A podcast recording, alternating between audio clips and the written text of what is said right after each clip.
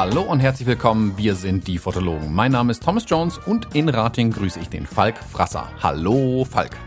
Schönen guten Morgen, Thomas Jones. Guten Morgen, Falk. Falk, es gibt äh, gute Kein Nachrichten, Problem. es gibt schlechte Nachrichten, es gibt Nachrichten. wir, äh, wir haben jetzt so schnell angefangen in deiner, in deiner, in deiner, in deiner verdammten Effizienz, dass ich vergessen habe, mir einen neuen Kaffee zu machen. Ja, das, deswegen habe ich so auf die Tube gedrückt. Ah. Dass wir endlich mal ins Doing kommen. Dass du nicht jetzt erst wieder raus musst aufs Feld, Bohnen pflücken, rösten.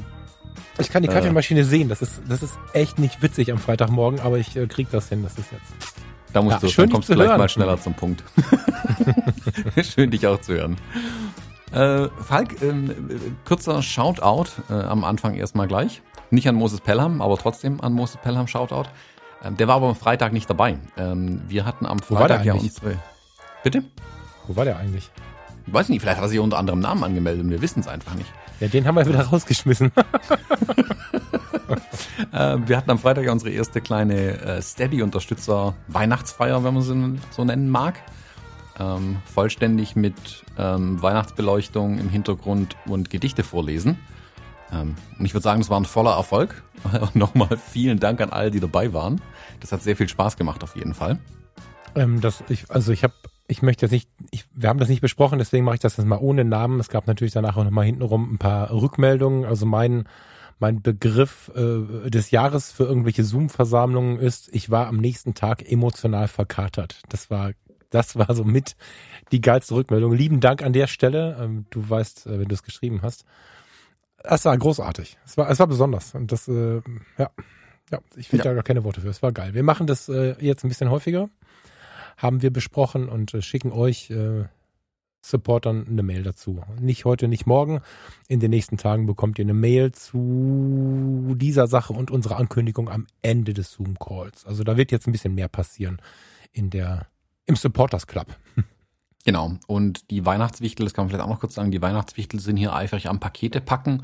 Ähm, also was am Freitag äh, in der äh, Gedichte Tombola verlost wurde, mhm. ähm, geht dann heute oder morgen vermutlich in die Post. Und es, ja, so DHL hier das Paketzentrum bei mir wieder eröffnet, äh, kommt es dann tatsächlich auch noch vor Weihnachten an. Mhm. Da freue ich mich drauf. Mhm.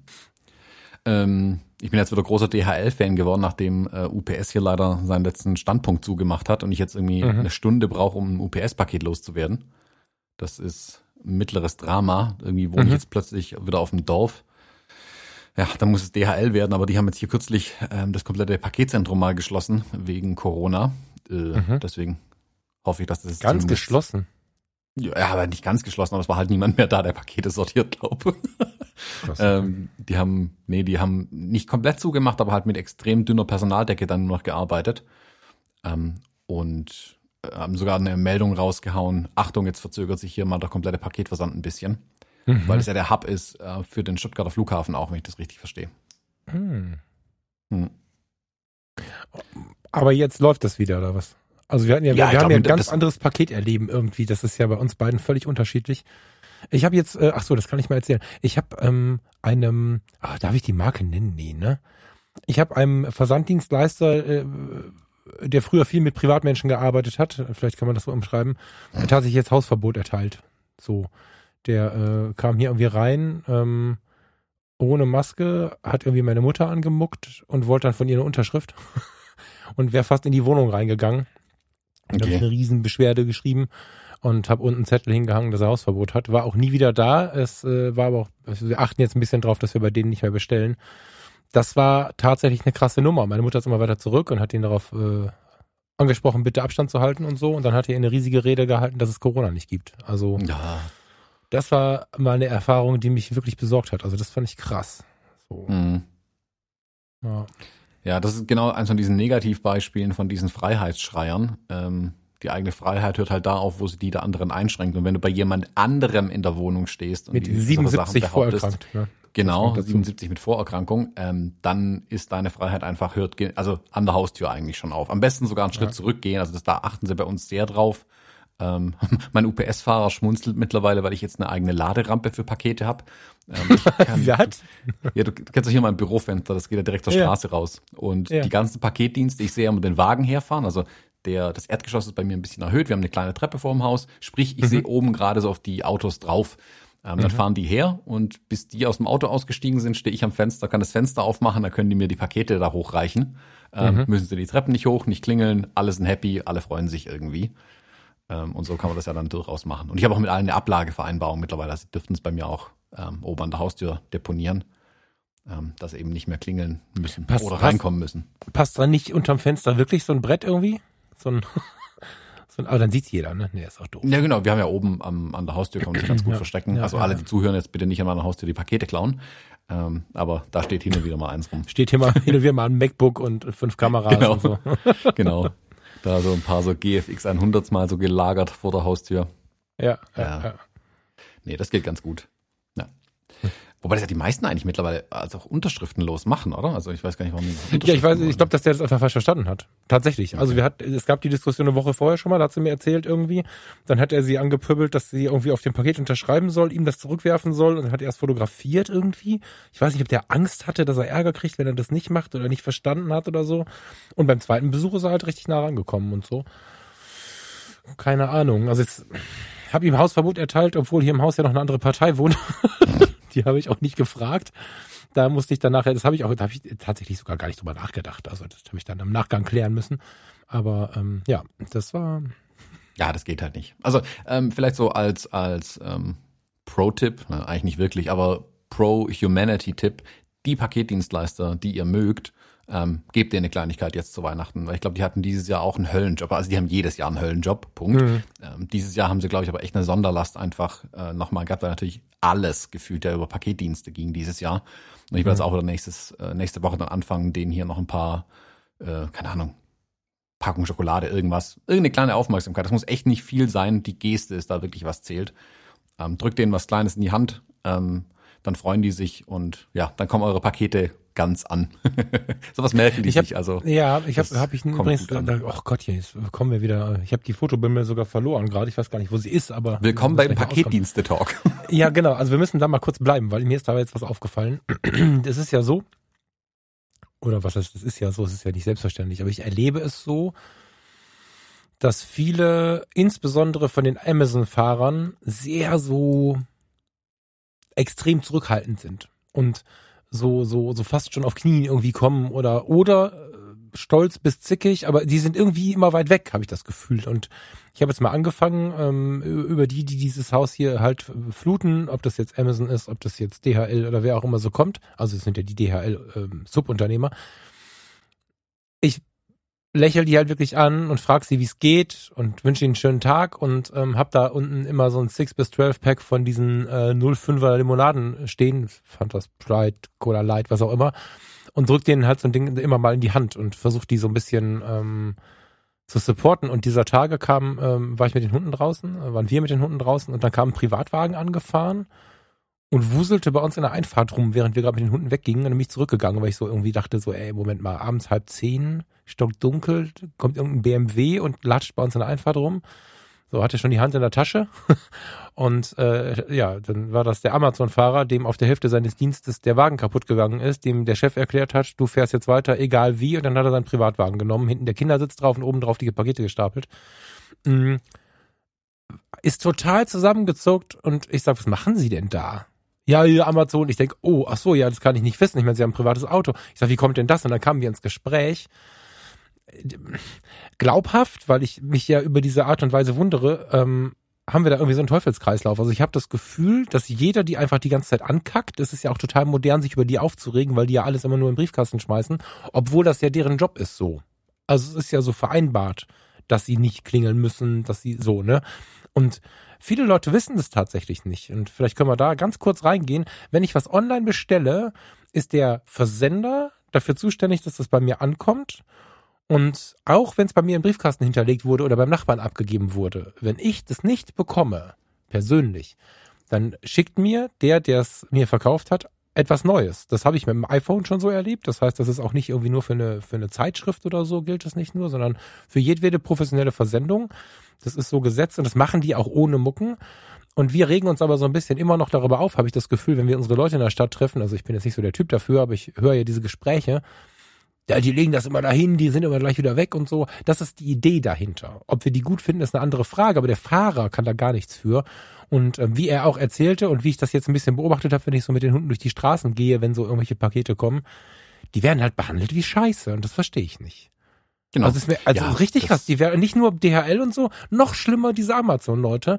Ob das daran liegt, dass die ihre Pakete vor die Tür legen sollen, weiß ich nicht. Oder weil sie neu sind und man sich noch nicht daran gewöhnt hat. Also ich finde, hier fahren inzwischen mehr weiße Transporter mit Amazon-Logo drauf rum als, als DHL-Transporter. Aber irgendwann werden diese Menschen kacke behandelt. Und wenn ich das System Amazon doof finde, also sobald ich das hier erwähne, bekomme ich ein bis fünf Mails, wo mir erklärt wird, dass ich das nicht benutzen darf. Aber dann ist das die eine Sache.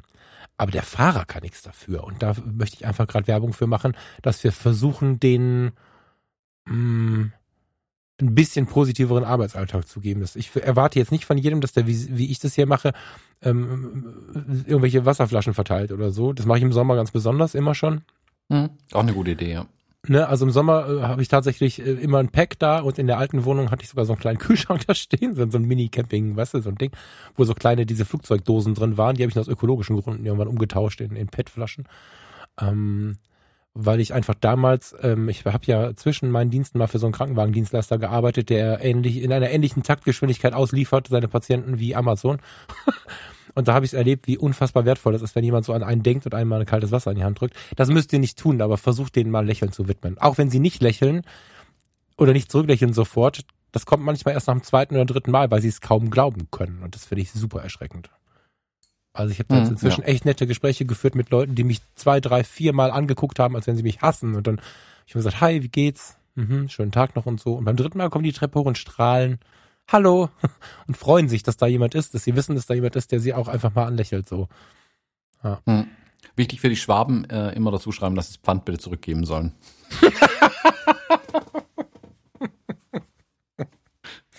Aber ja, sind hier ja gewohnt. Das ist äh, nichts Neues.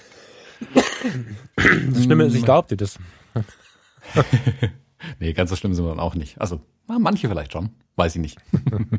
ähm, die, äh, die Amazon-Fahrer haben wir hier ja gar nicht. Also die Amazon liefert hier nach wie vor über DHL, Hermes, sonstige aus. Was ich jetzt, was wir jetzt neu haben, was ich völlig irritierend fand, ähm, GLS hat jetzt hier so einen Typ mit einem Fahrrad, wo hinten so eine Box drauf ist, der dann da, keine Ahnung, 20, 30 Pakete hat, der mit dem kleinen E-Bike dann hier durch die Gegend äh, hämmert. Mhm. Ähm, interessant. Im Sommer dachte ich mir, oh Gott, der Arme in der Hitze. Jetzt habe ich ihn die Tage wieder fahren sehen und dachte mir, oh Gott, der Arme, die Kälte.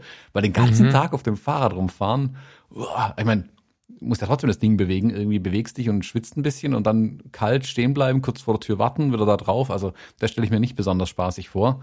Mhm. Ähm, ich weiß noch nicht, der kriegt, glaube ich, äh, keine Ahnung, eine Tasse heiße Schokolade vielleicht äh, von mir verpasst, wenn ich ihn dann mal sehe. ja, krass. In so einer Thermos-Tasse ja. oder so. Achso, ihr habt das, aber Amazon äh, Logistik habt ihr noch gar nicht? Ich dachte, die wären deutschlandweit schon unterwegs. Nein, nein, nein, die sind nur in den Ballungsgebieten, glaube ich, unterwegs. Also bei uns nicht. Aber wir sind ja auch nur eine kleine Vorstadt. Also nicht so klein Ja, aber ich glaube näher am, am Ballungsgebiet, glaube ich, dran bei euch oben. Ich glaube, das ja, ist bei ja, euch ein bisschen. Ähm, ja, ja, gut, wir haben, auch schon, so wir haben auch schon Flaschenpost und sowas alles irgendwie. Dieses Picknick haben wir noch nicht. Da habe ich neulich einen getroffen, der hatte irgendwie keine Heizung in seinem Elektroauto. Also, äh, da habe ich gerade die Spinne. Da war ich auf dem, auf dem Familienshoot in, habe ich Shoot gesagt?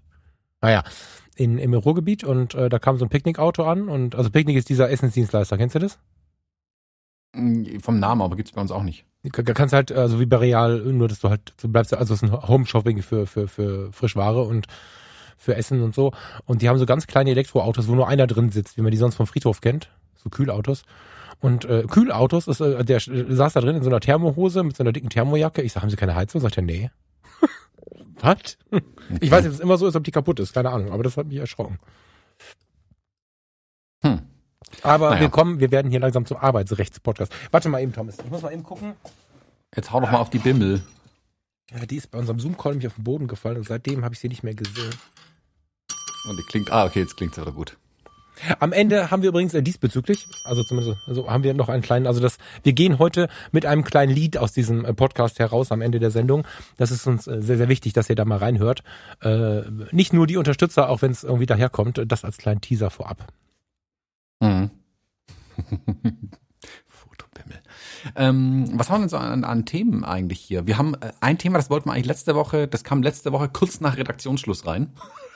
ähm, das, wir haben gerade die Episode letzte Woche hochgeladen, dann hat die Fotokina ihren Mailverteiler bemüht und gesagt, hey, ähm, das mit der Fotokina ist alles nicht mehr so. Ähm, es wird, ich fände das Wording ja geil, es wird vorerst keine weitere Fotokina geben.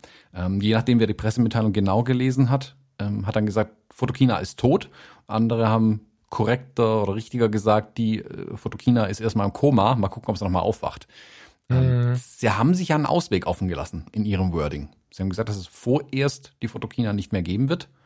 Ähm, ich, es war jetzt keine Überraschung, wenn ich ehrlich bin. Also die haben ja dieses Jahr wirklich mega Pech gehabt, einfach auch nochmal. Mhm. Ähm, oder für alle, die Messen oder sowas in der Richtung machen, natürlich für die Fotokina war es blöd, weil sie ja 2019 absagen mussten, dann sich auf 2020 sicherlich gefreut hatten, das jetzt natürlich auch ins Wasser gefallen ist. Ähm, scheiße gelaufen, anders kann man es nicht sagen. Und deswegen hat mich die, die Meldung nicht direkt überrascht. Was mich tatsächlich überrascht hat, ist, dass sie sich einen Ausweg offen halten. Das finde ich auch, ähm, das hat so diesen Hoffnungsschimmer für mich irgendwie. Ähm, ich bin mal gespannt, was da kommt. Wie, wie war deine erste Reaktion auf die Mail? Oder auf die Info? Also, so ein bisschen zweigeteilt. Gewundert habe ich mich auch nicht. Nachdem wir aber auf der letzten Fotokina waren, haben wir das ausgiebig besprochen. Ich war schon ein bisschen enttäuscht. Die war ja sehr viel kleiner und ähm, irgendwie anders.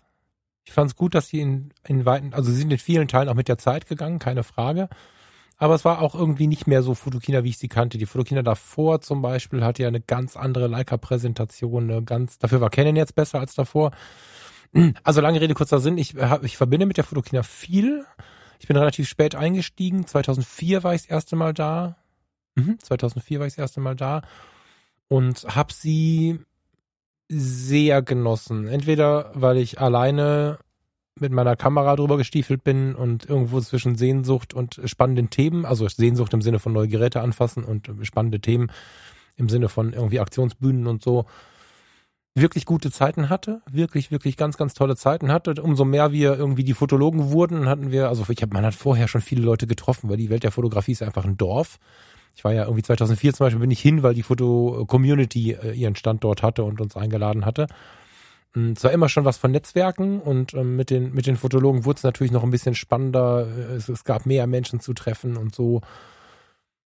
Der Aspekt fehlt mir, wenn ich drüber nachdenke. Ich bin so ein bisschen wehmütig. Auf der anderen Seite glaube ich, dass das Konzept hart überarbeitet werden muss und vielleicht braucht es diesen Bruch ähm, ich habe jetzt aber auch keine Antwort, wie man das Konzept überarbeiten muss, weil ich glaube, dass wir alle die Auswirkungen nicht, noch nicht so ganz einschätzen können, weil auf der einen Seite war die letzte sicherlich nicht so gut besucht, zum Beispiel, weil so viel digital läuft und die Leute sich weniger auf die Socken machen.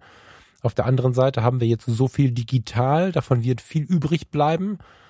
Sehr viel. Und genau aus dem Grund kann ich mir vorstellen, dass 2022, früher auf keinen Fall, die Leute plötzlich wieder sagen, boah, jetzt so eine Messe, vielleicht geht man rüber auf ein Festival, vielleicht geht man über auf ein etwas anderes Format. Aber grundsätzlich kann ich mir vorstellen, dass, ähm, dass das gerade nach dem, was jetzt passiert in diesen Tagen, wieder gut funktionieren kann. Ich glaube aber auch, dass man schlaue Köpfe braucht, die nochmal von Null denken, die also vielleicht ein genau. bisschen Vintage mit reinbringen, keine Frage. Es braucht ein bisschen Vintage, es braucht ein bisschen alte Erinnerungen und so. Gleichermaßen aber auch neue Ideen neue Freiheit. Neue. Ich, ich sehe das auch tatsächlich, wie du sagst, dieses von Null denken. Ich sehe es als riesen Chance für die Fotokina mhm. tatsächlich, jetzt wirklich den Schalter umgelegt zu haben. Bisher war das ja, die haben sich wirklich Mühe gegeben, keine Frage. Ich will das denen überhaupt nicht absprechen. Gerade die letzte Fotokina hat man gemerkt, wie sehr sie ähm, dieses Communities aus dem Internet, wie sehr Content Creators da eingebunden wurden, wie sehr mhm. auf Vorträge mehr Wert gelegt wurde und nicht auf möglichst viele Stände, um die Hallen voll zu kriegen. Mhm. Das Konzept haben sie versucht, zu ändern, aber es ist halt, wie oft bei solchen Sachen, du versuchst es aus der alten Welt rauszuholen in die neue und zwischendrin enttäuschst du irgendwie alle. Am Ende laufen alle mhm. enttäuscht aus so einem Ding raus und keiner ist wirklich happy, weil du alles nur halbgar machen kannst. Die, die wegen den ähm, Content Creators und guck mal Community hingekommen sind, die sehen dann halt dann trotzdem irgendwie eine Wüste an, an asiatischen Ständen, wo irgendwie tausend Stative und Adapterringe und so ein Scheiß geboten wird, was die nicht interessiert. Die, die wegen den äh, ganzen kleinen Ständen da waren, müssen sich durch die Menschenmassen durchdrücken, die irgendeinem Vortrag lauschen. Alle sind enttäuscht am Ende irgendwie. Keiner ist wirklich hat seine Erwartungen am Ende wirklich erfüllt bekommen. Ich glaube, nicht mal die Messe selbst am Ende hat gesagt, hey, war voll geil, sondern die haben auch gesagt, okay, wir müssen irgendwie in irgendeine Richtung weiter und das haben sie auch angekündigt mit diesem jährlichen Rhythmus und dass sie weiter umbauen wollen. Ich fürchte halt, dass es, wie gesagt, wenn du sowas versuchst umzubauen, enttäuscht du ganz viele Leute. Und das ist natürlich auch nicht gut für, für die Marke, weil dann bleiben viele weg, obwohl es sogar in ihre Richtung sich entwickeln würde. Und ja, und ich glaube, dass die, dass die, dass die Fotokina bisher noch zu sehr an den alten Wurzeln festgehalten hat, weißt du? Ich glaube, dass wir mhm. viel mehr Richtung Community gehen, dass diese, äh, von der, ob das jetzt die Professional Stage war oder ob das irgendwelche Hersteller sind, die Menschen nach oben gestellt haben, die man so aus den sozialen Netzwerken äh, kennt. Ich glaube, dass dieser Community-Gedanke viel lauter noch gespielt werden muss. Deswegen fiel mir auch gerade so Festival aus dem Kopf. Also das hatte ich vorher mhm. gar nicht im Sinn. Das ist mir so, wenn ich mir jetzt vorstelle, wir haben alle unsere Mikroblasen. Also du und ich sind sicherlich ein Teil dieser Blasenwelt, in dem wir die Fotologen sind. Gleichermaßen hören wir aber auch andere Podcasts oder schauen andere äh, YouTube-Kanäle. Und dann gibt es so, ich, wie viel mag es geben? Keine Ahnung, ein paar hundert, weiß ich nicht genau, Menschen, die im deutschsprachigen Raum jeweils eine kleine Blase bilden, indem sie eine kleine Community haben, die sie, die sie umgibt. Und wenn man diese ja, sind es dann Content Creator, sind es dann was auch immer, wenn man die jetzt zusammenführt und die sind dann alle auf so einer Messe, was das für eine unglaubliche Chance ist, für alle Seiten äh, diese diese die die die Connection zu so einer Community noch zu noch enger zu ziehen, noch über den Tellerrand hinauszuschauen und so. Das finde ich total magisch. Dafür muss aber das Konzept halt stark umgebaut werden und ich glaube, dass wenn das dann verbunden wird mit den Herstellern, die brauchen ihren Raum der muss nur klar sein. Ja, wo ist der Raum, damit man, wie du es gerade sagst, die sich nicht ständig verläuft, sondern dass jeder, der das haben möchte, auch da findet, wo er es braucht. Und viele Sachen funktionieren, gerade wenn du eine alte Community hast, die das eine will und eine neue, die das andere will, funktionieren nicht über ich mach das weg, weil dann sind jetzt die Hälfte sauer.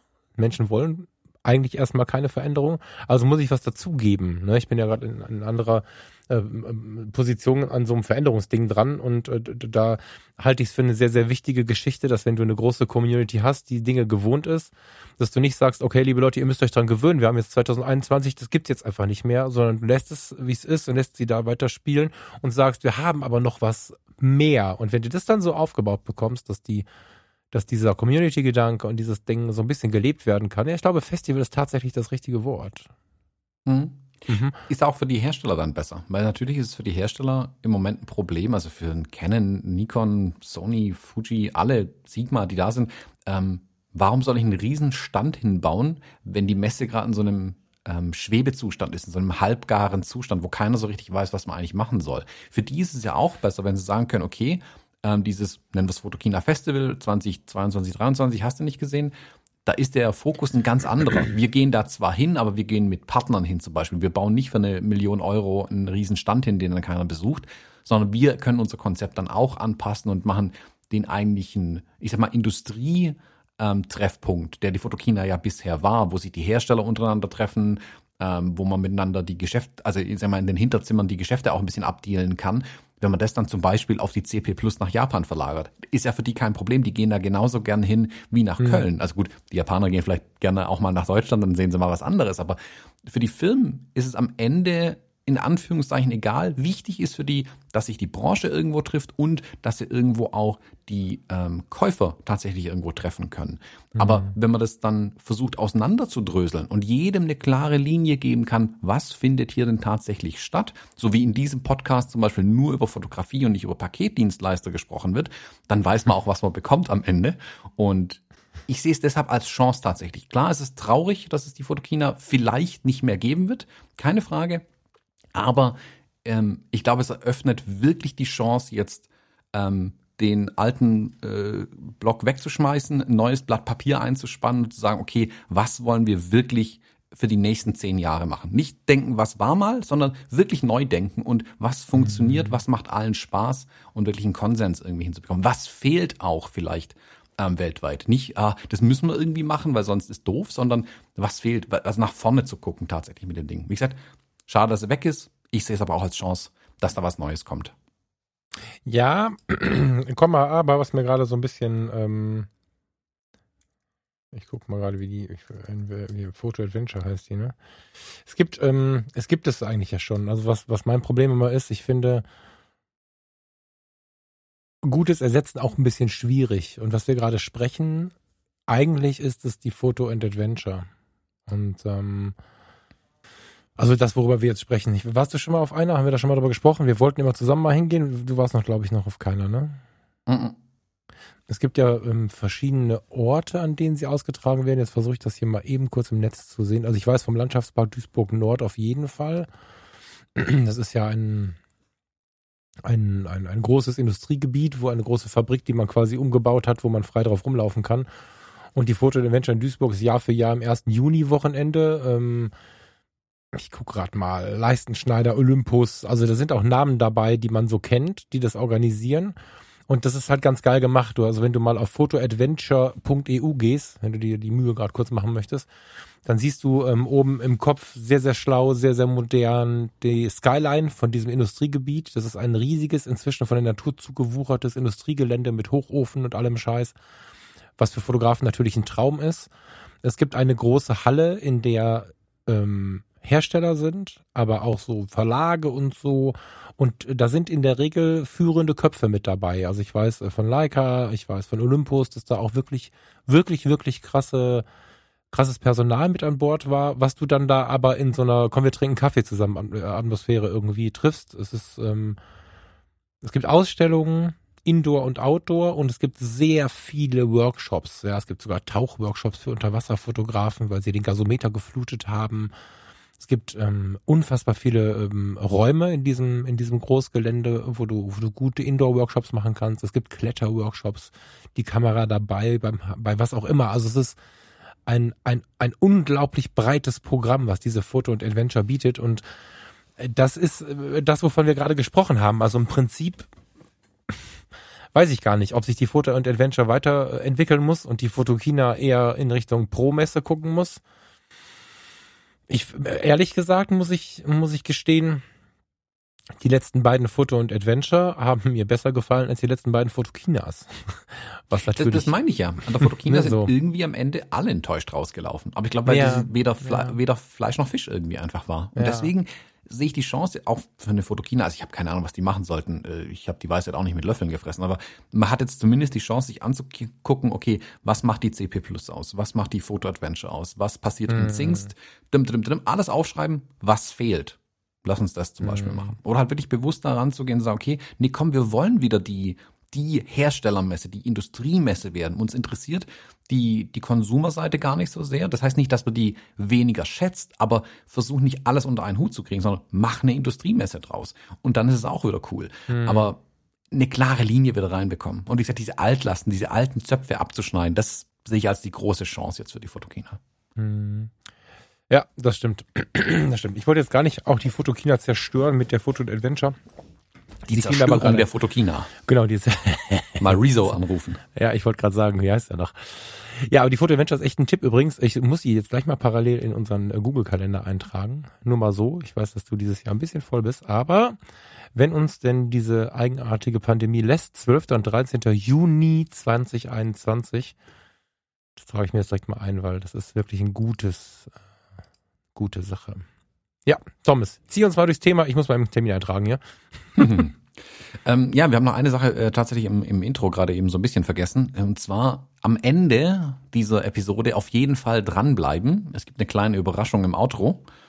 Ähm, das habe ich gerade gesagt. Hast du das vorhin gesagt? Habe ich schon vergessen. Ich weiß nicht mehr, was sie aufgenommen haben. Was wir vorher reden und jetzt reden. Also auf jeden Fall bis ist nicht zum schön, Ende nochmal. Das ist, man lernt ja durch Wiederholung. Genau, genau. Also ich dachte, wir hätten es vergessen. Ich habe es ja nicht hier gerade hingekritzelt. Ähm, bis zum Ende dranbleiben. So, das ist die einzige Ansage, die ich tatsächlich zu machen hatte noch. ähm, wir haben aber noch mal ein Fotobimmel-Thema. Ähm, und zwar die äh, tolle Firma Sigma hat diese Woche, glaube ich, Anfang der Woche was Neues vorgestellt. Ohne eine Fotokina dafür zu haben, konnte ein Hersteller einfach was Neues vorstellen. Auch das ist eine Änderung, die man berücksichtigen muss. Mhm. Und zwar haben sie ihr Lineup an Linsen in der C-Serie, diese Contemporary Series, äh, überarbeitet und eine I-Series dazu gemacht. Ich, ich komme aus der Produktwelt, ich weiß, Namensfindung super schwierig. Und da sind sie ein bisschen wieder übers Ziel rausgeschossen. Ähm, auf jeden Fall haben sie einen Stapel, also vier neue Objektive gemacht ähm, die ich tatsächlich super, super spannend fand. Ähm, ich habe erst die Bilder gesehen und dachte mir, yes, Sigma-Linsen für Fujifilm? Leider nein. Ähm, die haben äh, vier neue Vollformat-Linsen, aber ganz klar auf die spiegellosen Vollformater ähm, gebaut, erfunden, ähm, vorgestellt. Und zwar für den L-Mount, ähm, wo Sigma ja mit in dieser Allianz drin ist, mit Leica und Panasonic und ich glaube, nochmal steckt irgendjemand drin in dieser L-Mount äh, Alliance, ich weiß gar nicht wer noch. Und für das Sony E-Mount ähm, sind die Objektive auch gemacht. Also haben sie auf jeden Fall eine große Reihe an ähm, äh, Bajonetten schon mal diese versorgen können, auf jeden Fall. Spannend finde ich, dass weder Nikon noch äh, äh, Canon gerade drin sind. Äh, interessant. Ähm, mal schauen, was daraus äh, noch wird. Ich denke mal, dass sie das irgendwann nachliefern. Ähm, der Unterschied, so wie ich jetzt feststellen konnte aus der äh, Pressemitteilung und der Website und so, was ich jetzt an, an Reviews so schon ein bisschen gesehen habe, ist, im Gegensatz zu den Art-Linsen, die ja für die Spiegelreflexkameras ursprünglich mal gebaut wurden und selbst die adaptierten auf die spiegellosen im Prinzip verlängerte Objektive sind, wenn man ganz genau hinschaut. Also da ist im Prinzip einfach nur der Adapter schon am Objektiv dran. Mhm. Ähm, sind die jetzt wirklich neu gemacht und zwar sehr auf Kompaktheit auch getrimmt. Und das finde ich tatsächlich das Spannendste an den Objektiven. Die sind ähm, komplett neu gebaut, die sind sehr kompakt, komplett aus Metall, sehen irgendwie, haben so einen coolen, leichten Vintage-Touch. Also ich finde, die sehen den Fuji-Objektiven ein bisschen ähnlich. Ähm, also haben Blendenring ja. dran, ähm, komplett äh, aus Metall. Selbst die, die, ähm, na, sag's mir, die Streulichtblende vorne ist äh, aus Metall mhm. und hat wie bei Fujifilm diese, diese Rillen, die Fujifilm den Fokus und Blendenring drin hat, äh, sind da sogar über die Streulichtblende nach vorne gezogen. Ich finde, das gibt denen so ein, das ist irgendwo zwischen Vintage und voll der Future-Kram. Ja, Industrial äh, habe ich gerade gesagt, als du mir das gezeigt hast. Genau, genau. Ja, also so bisschen, super mhm. spannendes Design, finde ich, äh, weil sie so anders aussehen und doch so vertraut. Äh, finde ich echt cool. Also ich muss wirklich sagen, das sind, also auch das ist ja nicht das Entscheidende am Ende des Tages, aber ich finde, die sehen gut aus. Ähm, ich gehe mal davon aus, Sigma baut ja mittlerweile wirklich richtig geiles Glas auch dass die natürlich auch optisch entsprechend gut sind. Hm, interessant finde ich halt diesen Fokus, den sie haben auf diese Kompaktheit. Also da ist nicht viel mit riesiger Offenblende, also da gibt es jetzt kein äh, 1-2er oder sowas. Die weiteste mhm. Öffnung ist bei dem 35er und dem 65 mm jeweils mit Blende 2. Das äh, 24er ist f3.5, das 45er ist 2.8.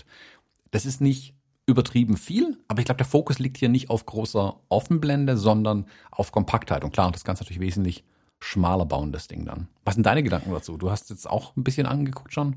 Also ich bin, ähm, im, äh, du weißt ja, dass ich bei den Vollformatern mich sehr über die offenen Blenden freue und so. Aber ich finde es auch schön, die Wahl zu haben. Also die EOS R habe ich ja die meiste Zeit tatsächlich mit dem RF 3518 am Start. Das ist ja ein sehr kompaktes ähm, Objektiv, was nicht meiner ursprünglichen Vorstellung eines, eines 35 mm Objektivs übereinkommt. Da hieß es nämlich mindestens 1,4, wenn nicht sogar 1,2. Ich habe mir das dieser Tage mal an die Canon dran geschraubt. Dann bricht halt das Bajonett raus.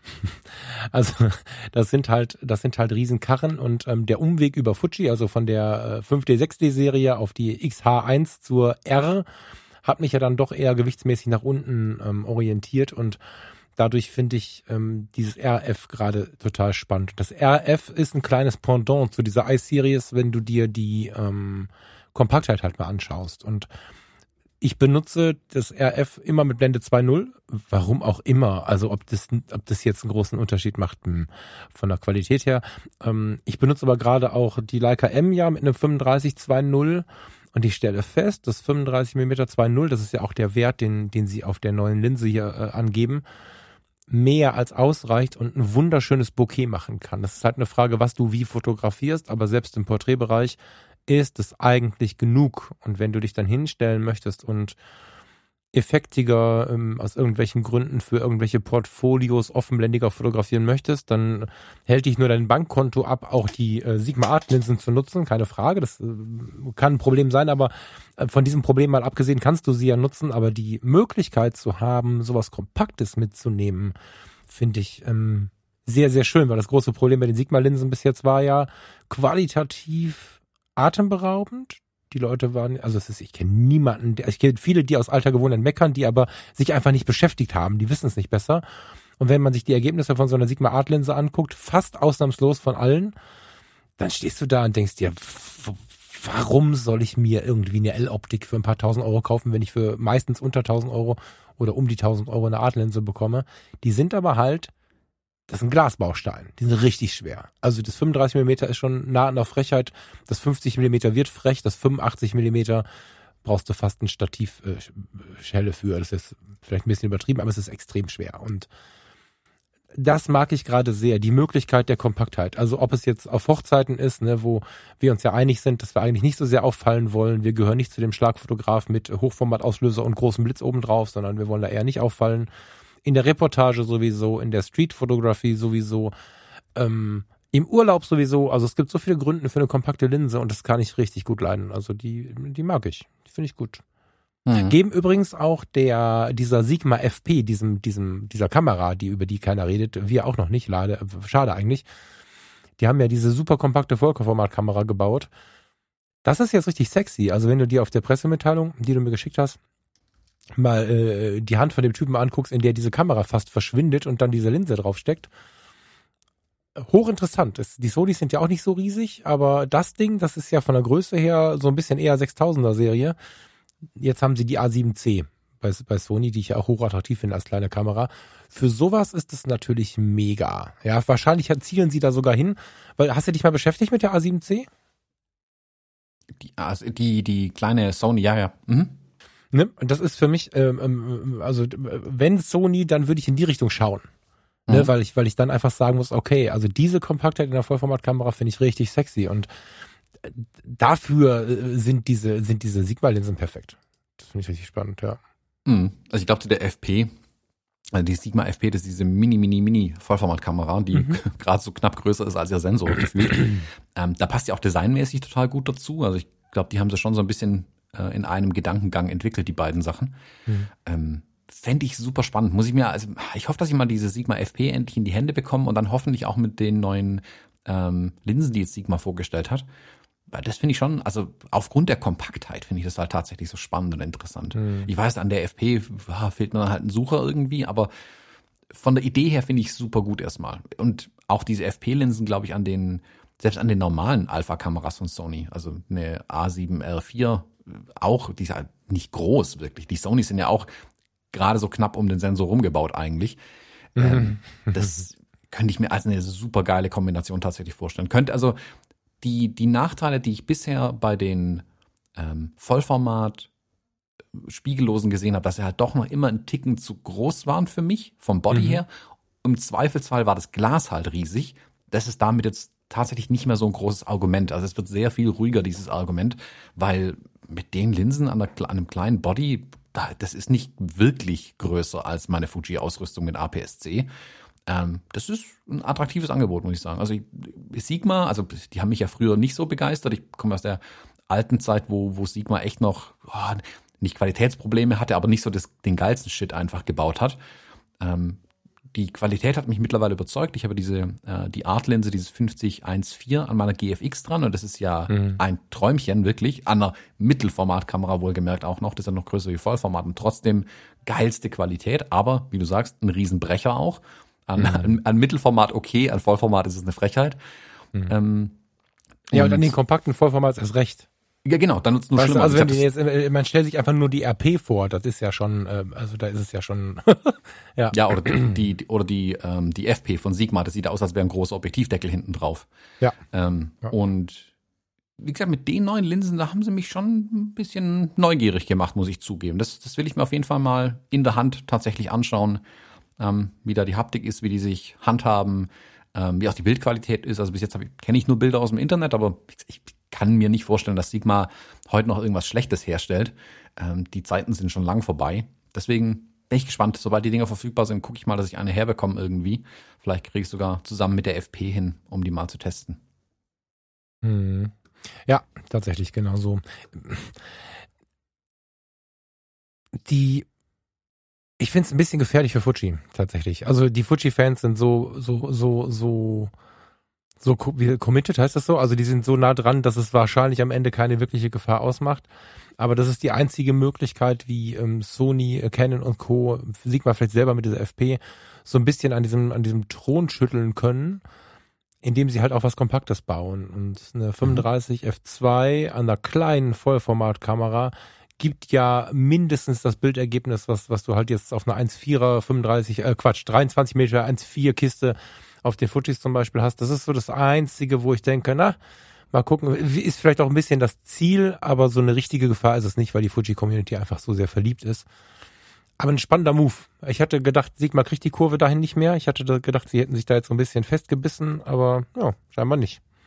Ja, ich glaube, mm, ich finde es spannend, dass sie dass die anderen Hersteller oder Sigma jetzt in dem Fall muss man sagen mit den Objektiven das erkannt hat, dass kleines Glas halt auch wichtig ist. Sony hat ja auch ein paar Objektive, die sehr klein sind, keine so eine große Offenblende haben, aber ähm, tolle Bildqualität trotzdem liefern. Mhm. Da graben sie natürlich schon an dem Markt, den ähm, Fuji mit den APS-C-Kameras besetzt hat im Moment. Aber die Kompaktheit ist noch nicht alles. Also ich, ich weiß, mich nervt dann garantiert der Workflow und die Farben komplett an den anderen Kameras, weil ich halt mein System einfach gewohnt bin. Das wird jedem anderen auch so gehen. Also jemand, der von Sony zu Fuji kommt, hat das gleiche Problem nur andersrum. Mhm. Es gehört dann noch mehr dazu, ein Kamerasystem, sage ich mal, wirklich äh, zu lieben, in Anführungszeichen. Mhm. Äh, aber was diesen, dieses Argument Kompaktheit angeht, ähm, das kann ich nicht mehr vorne anstellen, warum ich heute mit den Fujis fotografiere. Das ist damit entkräftet, sage ich mal. Also hm. wenn ich eine kompakte Vollformatausrüstung haben wollen würde, so, nenne ich es mal so, ähm, wäre hm. die irgendeine Sony, die sind von der Bedienung her, finde ich okay. Die, die Sigma FP, das finde ich noch zu mutig. Ich will es mal getestet haben, aber ich glaube, das ist nicht meins. Ähm, aber so eine kleine Sony mit den kleinen Sigma-Linsen, das sieht schon sehr spannend aus, muss ich sagen. Also das könnte mir gefallen. Mal gucken, was, was tatsächlich, wie es tatsächlich ist dann, aber ähm, ja, wie du sagst, die graben da ordentlich an dem, an dem Markt, den Fuji gerade besetzt hat. Jetzt liegt der Ball natürlich wieder bei Fujifilm, das muss man ja auch sagen. Ich finde ja, das ja super, ähm, dass die das machen. Also ich finde, da kann man es irgendwie, äh, ich weiß, es gibt dann bestimmt welche, die, die rumheulen und sagen, Fününü, die greifen den Fuji-Markt an, sollen sie das doch bitte mal lassen. Nö, hm. bitte nicht, bitte angreifen, weil heißt, Fujifilm muss jetzt auch hergehen und sagen, okay, den Vorteil haben wir verspielt, was können wir jetzt noch besser machen? Wo können wir uns jetzt weiterentwickeln? Ähm, und ja, mal schauen, was, was dann kommt. Also die, die, die die Strategien sind ja tatsächlich unterschiedlich. Ich glaube zum Beispiel tatsächlich, dass Fujifilm halt ähm, den APS-C-Markt zwar weiter versorgen wird und auch gut versorgen wird, da habe ich jetzt nicht wirklich Bedenken. Ich glaube aber tatsächlich, dass für die nächsten zwei Jahre die Mittelformater mehr in den Fokus rücken werden, ähm, die nochmal ähm, kleiner Bei zu machen. Fuji. Bei Fujifilm, genau, weil mhm. jetzt mit der XS10 äh, zum Beispiel und der XT4 haben sie ja wirklich diesen Bildstabilisator völlig miniaturisiert und in die Kamera reinbekommen. Ein richtig gutes Ding. Aber das haben sie auch in der Mittelformatwelt, sind sie mit jeder Kamera ist immer noch die erste ähm, aus der Serie im Moment. Und ich glaube, dass da jetzt die, die Iterationen kommen, dass da die nächsten ähm, Kameras einfach kommen, die Mark IIs nenne ich es mal. Mhm. Und da glaube ich schon, dass sie da auch an der, an der Größenschraube drehen werden. Und dass die Mittelformater von Fuji, also ich habe keine Ahnung, frag mich nicht. Ich könnte mir aber vorstellen, dass sie mit den Mittelformatern dahin gehen vom Größen und vom Formfaktor, wo die Spiegelreflexkameras bisher waren. Also größer als die spiegellosen, aber eben in der Größe wie eine alte Spiegelreflex Mittelformat bieten können.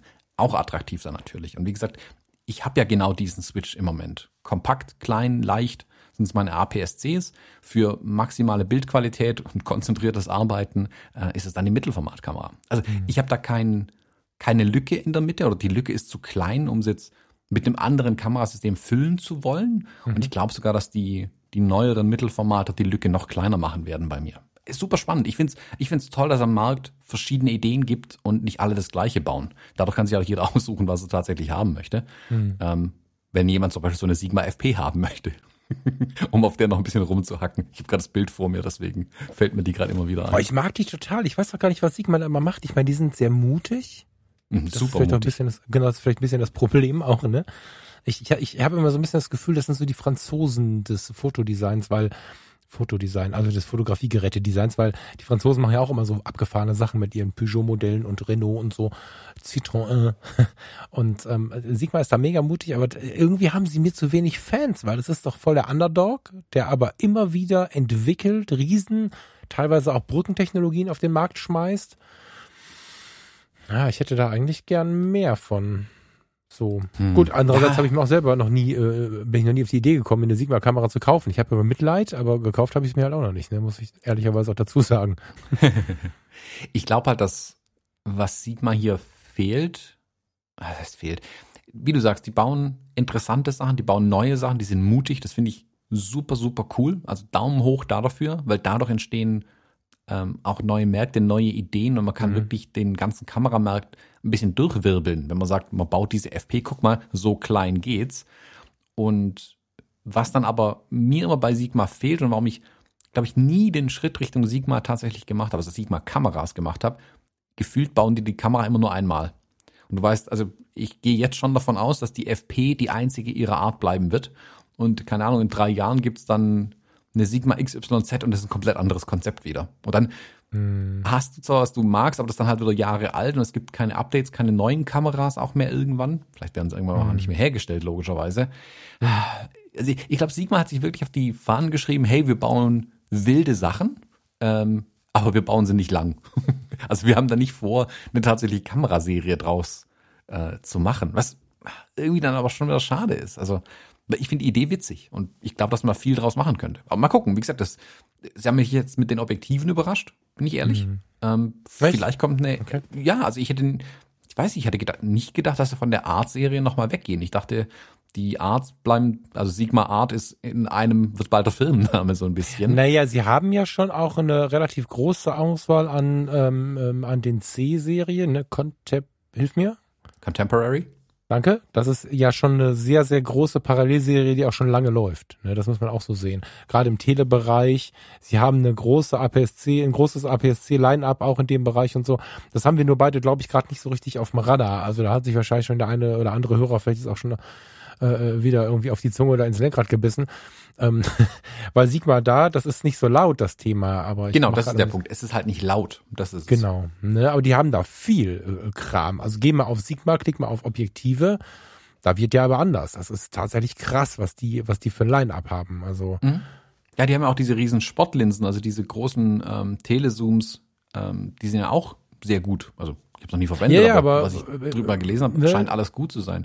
Aber gefühlt nach außen hat sich Sigma die letzten Jahre halt sehr auf diese Artlinsen gestützt. Zu Recht, die sind ja auch geil. Also ist ja nicht so, dass es irgendwie ein Mist wäre.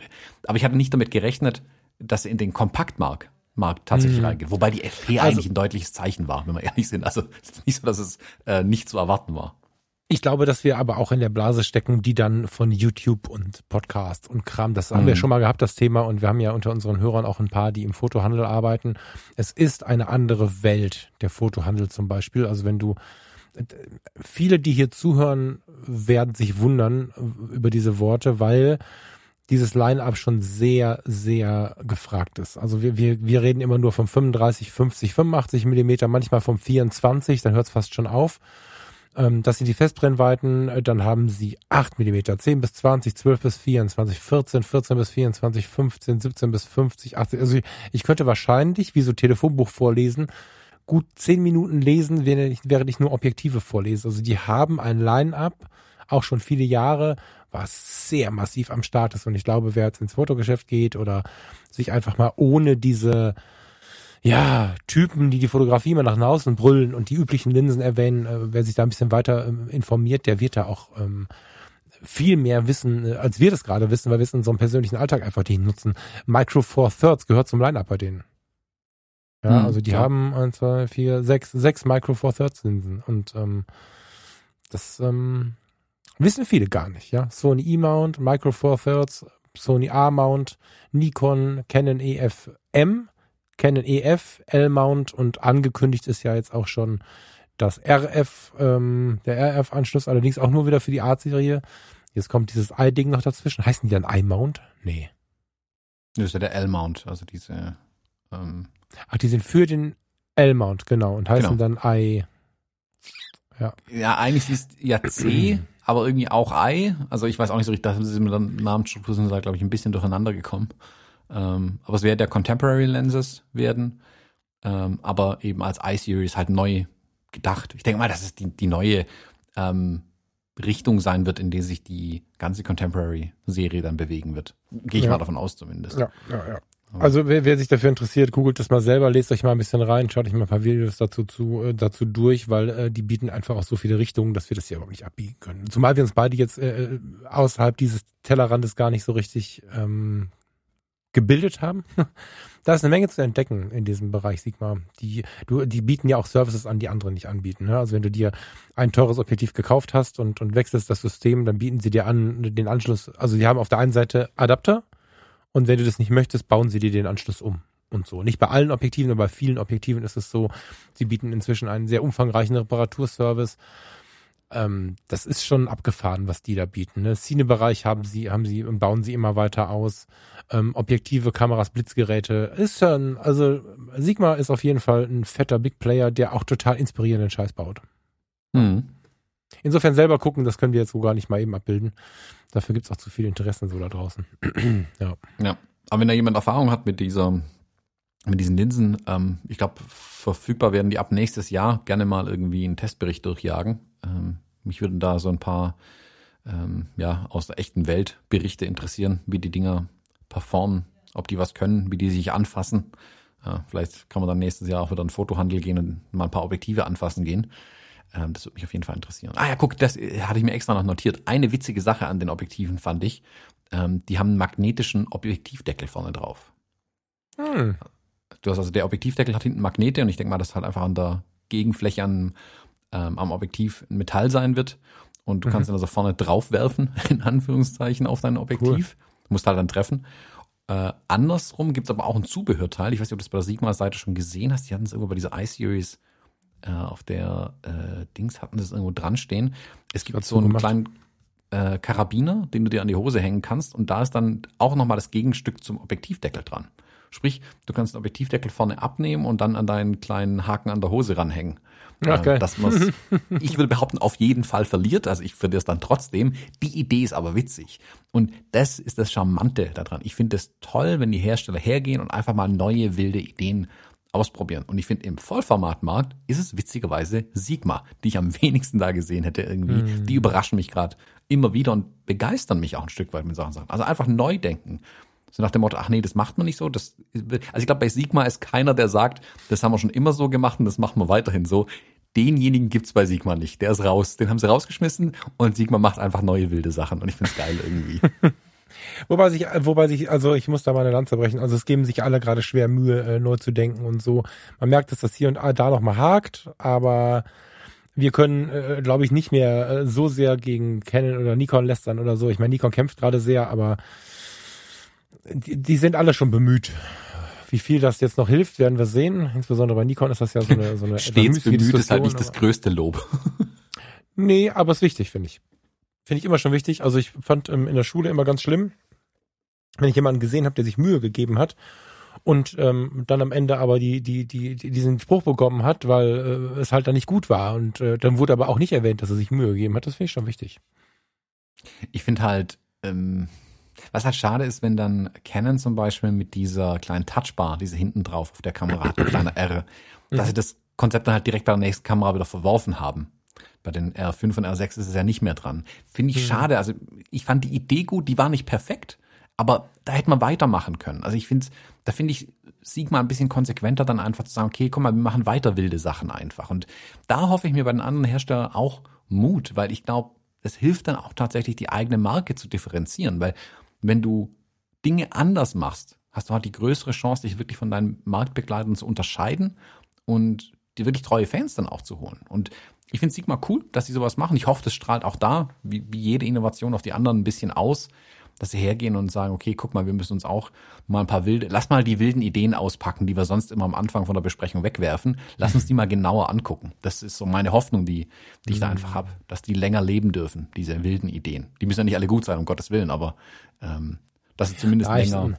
Also grundsätzlich voll, aber gleichzeitig finde ich es schon auch schlau, weiterhin zu gucken, was wollen die Leute ich habe noch keinen getroffen, der sich an diese Touchbar gewöhnt hat. Ähm, so. Und es melden sich ja auch schon mal EOS R-Nutzer bei mir, weil gerade am Anfang, weil die EOS R ja eher ähm, was Exotisches. Also da haben nicht so viele Leute zugegriffen wie vorher gedacht. Zumindest keine, die so einen Podcast hören oder bei dir bei YouTube zuschauen. Das war mehr so unterm Radar.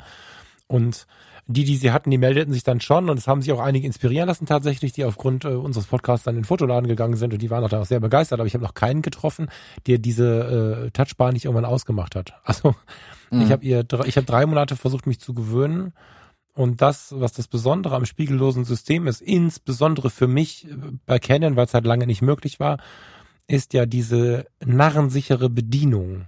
Ja, also als, als Gegenpol feiere ich genau deswegen die Leica so, weil ich dabei so nachdenken muss oder zumindest fotografischer agieren muss.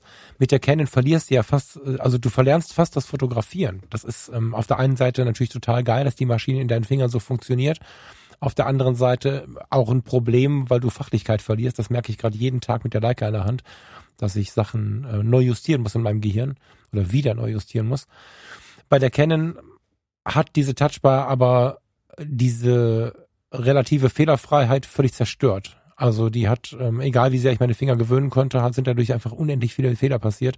Und mhm. an dieser Stelle, ähm, ich wüsste auch nicht an welcher Stelle. Also ein Touch, der so sehr eingreift, wie die sich's gedacht haben, macht halt auch meiner Meinung nach überhaupt keinen Sinn. So. Und, und es, ich, also ich weiß nicht, ob die Umfragen gemacht haben, ich habe jetzt keine bekommen, aber ich kenne jetzt niemanden, der es nicht gelöscht hat. Das ist schon, hm. also der es nicht ausgeschaltet hat. So. Genau, also ich finde Touchbar auch ähm, interessant, aber unglücklich. Also ich fand die schon beim ersten Mal in die Hand nehmen nicht ideal. Ich mhm. fand aber die Idee gut, was Neues zu machen. Was ich finde, was super funktioniert an den, an den R Kameras von Canon ist dieser neue Ring an den RF-Objektiven, dass sie einen zusätzlichen mhm. Ring angebracht haben, der mit Funktionen belegt werden kann, zum Beispiel als Blendensteuerung, super Idee. Ähm, und wo ich mal was Anpassbares da machen kann. Das aber auch von der Stelle gut platziert war, dass er auch wirklich handhabbar war. Gute Idee und man sieht ja auch, das ziehen sie ja auch weiter durch an den RF-Linsen. Ähm, und wie gesagt, da ist es halt wichtig, wirklich dran zu bleiben und neue Sachen zu versuchen.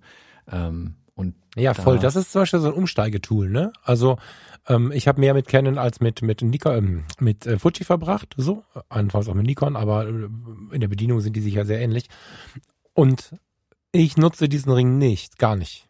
Ich nutze mhm. nur Blendezeit ISO ähm, und die ISO ist oft auch Auto, je, je nachdem, was ich mit der Canon gerade mache. Aber wenn ich so im, im schnellen Bereich unterwegs bin, dann nutze ich Blendezeit ISO, ganz rein fotografisch, nutzen keine vorprogrammierten Tasten, alles ein Kappes, das haben wir ja schon ein paar Mal gesprochen, das kann und will ich alles gar nicht haben. Den Ring würde ich aber sehr sicher benutzen, wenn ich jetzt vier, fünf Jahre mit den Fujis unterwegs gewesen wäre und mich so sehr dran gewöhnt hätte, weil ähm, habe ich jetzt auch ein paar Mal, wenn ich das so Fujianer in die Hand gedrückt habe, die haben mir die Kamera zurückgegeben, nicht selten mit dem Wort, zeig mir das nicht. Weil du hast natürlich nicht mehr dieses charmante Retro-Design, was Fuji bietet, hast aber die Haptik nicht so weit weg. Ne? Und mhm, genau. ähm, das ist das ist schon geil und eine schöne Idee, finde ich, weil du dann auch verschiedene Leute bedienen kannst. Du musst nicht immer nur den harten Canon-Typen, der diese alten Fünfer-Serien mochte und so haben, sondern du kannst auch verschiedene ähm, Menschen, die von außen kommen, damit glücklich machen. Das ist eine coole Idee. Mhm. gut die Möglichkeit zu lassen. Nicht jetzt einfach umzubauen, dann hast du es wieder verändert, sondern einfach die Möglichkeit zu lassen. Das ist cool. Hm. Ja, bin ich mal gespannt. Also es ist schön, dass auf jeden Fall noch Bewegung im Markt drin ist. Ähm, ich hoffe, da kommen noch ein paar interessante Sachen raus in Zukunft. Die ja. bleibt auch drin, da bin ich mir sehr sicher. Also die Bewegung. ja, gezwungenermaßen, weil sonst können sie wirklich ähm, das Schild an die Tür hängen und zumachen, wenn sie sich nicht mehr bewegen und zusammenkauern. Ich glaube, das haben, das haben jetzt wirklich alle Hersteller verstanden. Also sind ja alle bei Spiegellos, ja. alle bieten was anderes an oder selbst äh, das sind nicht alle bei Spiegellos. Nee, genau, selbst ein Pentax, die gesagt haben, hey, nee, wir bleiben beim Spiegel. Cool, okay, dann habt zumindest aber eine Richtung eingeschlagen ja, genau. und wisst, genau. wo ihr hinlaufen müsst und jetzt könnt ihr Innovation betreiben in irgendeiner Art. Auch dort gibt es ja Innovation, ist ja nicht so, dass das Thema tot wäre, aber jetzt muss man halt ins Doing irgendwie kommen mhm. ähm, und eine Differenzierung hinkriegen. Und das ist ja bei Pentax definitiv eine Differenzierung. Ja, ich bin gespannt. Ja, ich bin wirklich gespannt, ähm, was in den nächsten Jahren da noch kommt. So, ähm, Falk, ähm, ich, hörst du es auch schon? Das leichte Gedüdel nee, im Hintergrund, ja, das gleich kommt? Nee, nee, noch nicht ganz. Jetzt ist er perfekt vorbereitet, der Falk. Mir ist total wichtig, mir ist total wichtig, dass wir dazu jetzt kurz einen Namen nennen. Den habe ich, aber eine Webseite. Düsseldorf. Vielleicht möchtest du kurz erzählen, was sich dazu getragen hat, während ich suche. Genau, also beim Gedichtevortragen am Freitag haben wir den Michael Dahmen ähm, genötigt, uns doch ein Lied daraus zu machen, weil ich äh, so frech war, im Hintergrund Instrumente zu zeigen. Und nach dem ersten Glas Rotwein ist man dann einfach so frech und sagt, hey, sing was. Ähm, und habe ich dann gesagt, komm, setz dich ans Keyboard ähm, und spiel doch was dazu. Ähm, er war dann kurz irritiert, aber Profi, wie er halt ist und also Profi Daumen hoch, richtig geiler Shit, hat er sich kurz dahingesetzt und ein paar äh, äh, Jazz-Akkorde rausgehauen, wo ich mir dachte, da kommen sie aber die Töne, mm, und hat sein Gedicht spontan vertont. Ähm, und das war wirklich, wirklich richtig, richtig cool. Und ja, äh, wenn du die Website jetzt greifbar hast, würde ich sagen, ähm, stimmen wir mit dem Lied dann heute das Ende der Sendung ein. Der gute Michael ist aus Düsseldorf und ähm, gehört zu einem der ältesten, nicht im, im, Alter, also der ist nicht alt, aber der hört sehr, sehr lange schon zu, hört sehr, sehr intensiv zu. Wir sind auch im Austausch mit ihm und seiner Familie tatsächlich. Und Michael kommt aus Düsseldorf und ist ähm, Berufsmusiker. So, also der, der lebt von der von der Musik, hat ähm, eine Band, mit der er auftritt, ähm, hat eine Musikschule, unterrichtet E-Bass, Klavier, Keyboard und Achtung, Gehörbildung und Harmonielehre das Ganze auch online per Zoom möglich. Also das möchte ich tatsächlich als so einen kleinen Werbeblock mal hinhauen, weil es wirklich gut ist, was er macht. Also er fotografiert auch toll, aber sein eigentliches Business ist die Musik und wer sich für Musik interessiert und immer mal überlegt hat, ich würde gerne mal irgendwie was lernen, ich würde gerne mal ein bisschen Musik machen, der sollte sich da mal ähm, dran packen und, und, und, und den mal kontaktieren. Ihr hört gleich eine Musik von ihm. Ähm, wer Karnevalsfan ist, ich bin das ja jetzt nicht so, kennt vielleicht Cool und, cool und The Gang, das ist äh, eine Kölner Karnevalsband, bei denen spielt er auch fix und zwar mehr Aufträge im Jahr, als wir uns äh, vorstellen, mehr Gigs heißt das bei denen, ne? Entschuldigung, als wir uns vorstellen, Hochzeiten zu fotografieren weitere Projekte auf dem Enkelson, Groove Both. Also der macht relativ viel krasses Zeug und Guckt mal nach, Michael Damen mit H, Musik mit C.de. Michael Damen Musik.de mit H und am Ende mit C. Vielleicht kannst du es noch in die Show Notes packen und auf jeden jetzt Fall. Hören wir uns dein Gedicht an. Michael, du hast mich gerührt, muss ich tatsächlich sagen. Ich bin gleich wieder total erfasst und wünsche euch eine schöne Woche. Michael, danke für das geile Lied und bis bald. Bis bald.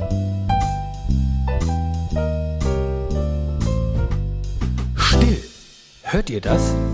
Ein Weihnachtswicht? Nein, das war nur ne Push-Nachricht. Vom Vibrationsalarm geweckt wird jetzt die Podcast-Front gecheckt. Kaum drück ich Play, hör ich den Schlingelfalk mit seiner Fotoklingel. Und mit Hallo Falk grüßt den Keck Herr Jones aus Kirchheim unter Tech. Du sollst diesmal ganz anders sein, die Fotologen laden ein. Zur Weihnachtsfeier wie noch nie per Videotelefonie.